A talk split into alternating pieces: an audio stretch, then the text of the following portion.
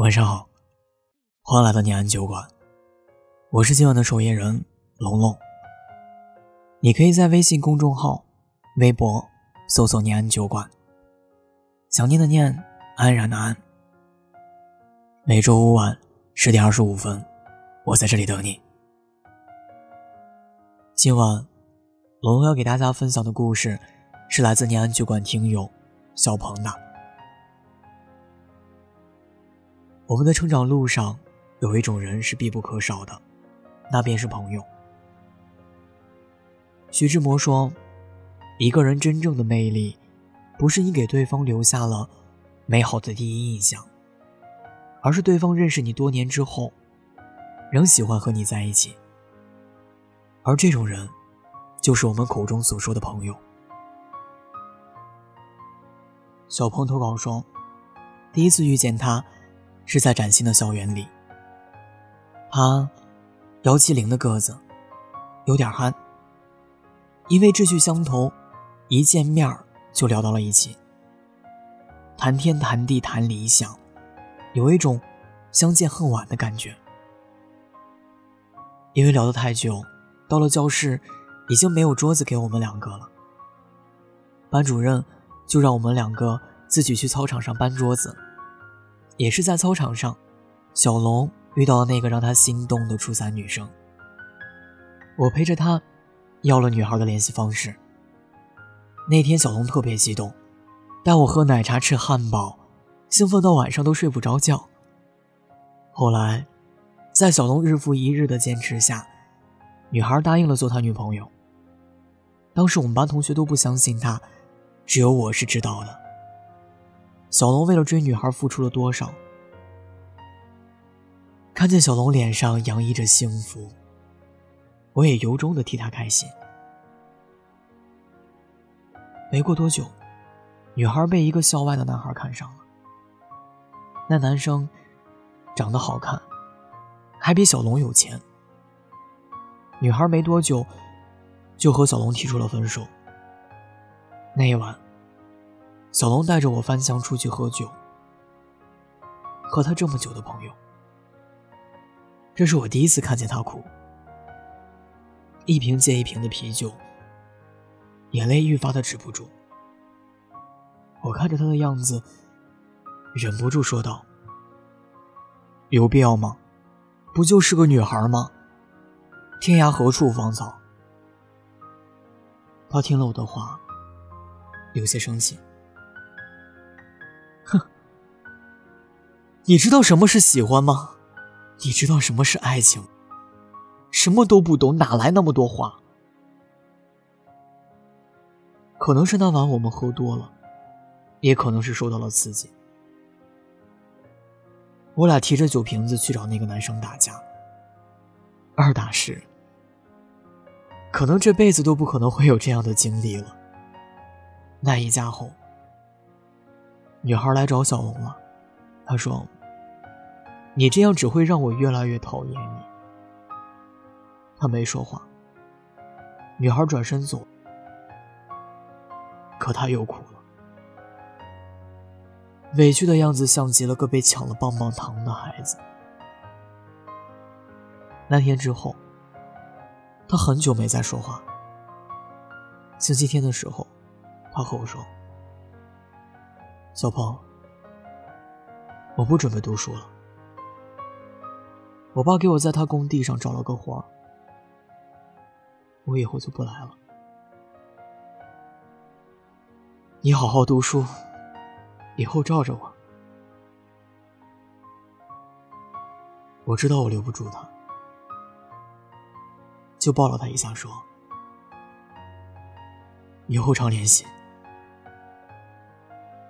就这样。我和他就这样匆匆告了别。小鹏的故事到这里就分享完了。龙想说，徐志摩在《认识你真好》中，他这样写道：“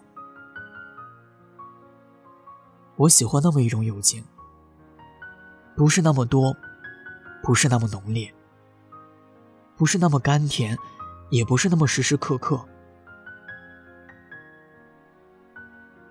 甚至有时候，用年、十年、半个世纪去给他计时，他是那么少，那么真，那么久长。若悲伤有人分担，又何尝不是一种慰藉？若孤单有人陪伴。又何时何处？不是心暖、心安。最真的感情，永远都是死皮赖脸中破涕为笑，心甘情愿中不厌其烦。在我看来，小龙和小鹏，他们就像是这样的朋友，陪着你哭。陪着你闹，你无需说什么，一个眼神儿就知道对方需要的是什么。我还记得刘同在一本《我在未来等你》中这样写道：“等待时就开心，相遇时就欢喜，相处时就尽兴，告别时就用力。我们想笑就笑，想自由。”就自由。告别是要用力，所以我抱紧你，想要告诉你，这世界上，你不是一个人。相处是要尽兴，所以我陪着你，像个傻子一样玩闹。你陪我走过的每一段路，在我看来，都是最好的回忆。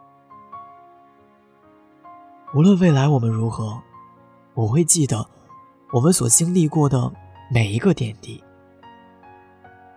在电视剧《穿越火线》里，萧峰拥有一帮很好的朋友。在萧峰昏迷的十一年里，老沙、猴子、麒麟、阿明，没有一个放弃等待。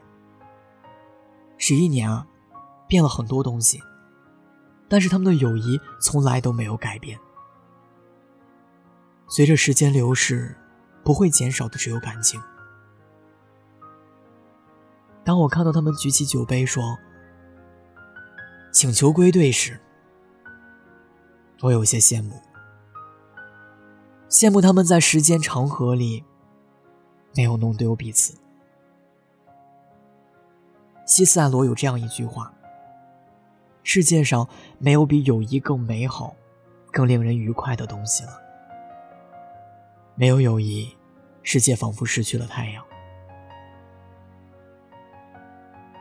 我们会遇见很多很多人，而这其中，只有一小部分，会成为你的朋友。他们在深夜的街道上，相互搀扶着回家，在心酸难过的时候，互相泼对方冷水，然后相视一笑，继续向前走。很多时候。也会发现，因为有了那个人，生活变得简单了很多。最后，愿我们每个人都能遇到一两个知己，陪着你哭，陪着你笑，陪着你走到世界末日。曾共渡患难日子，总有乐趣。不相信会绝望，不感哭都愁绪。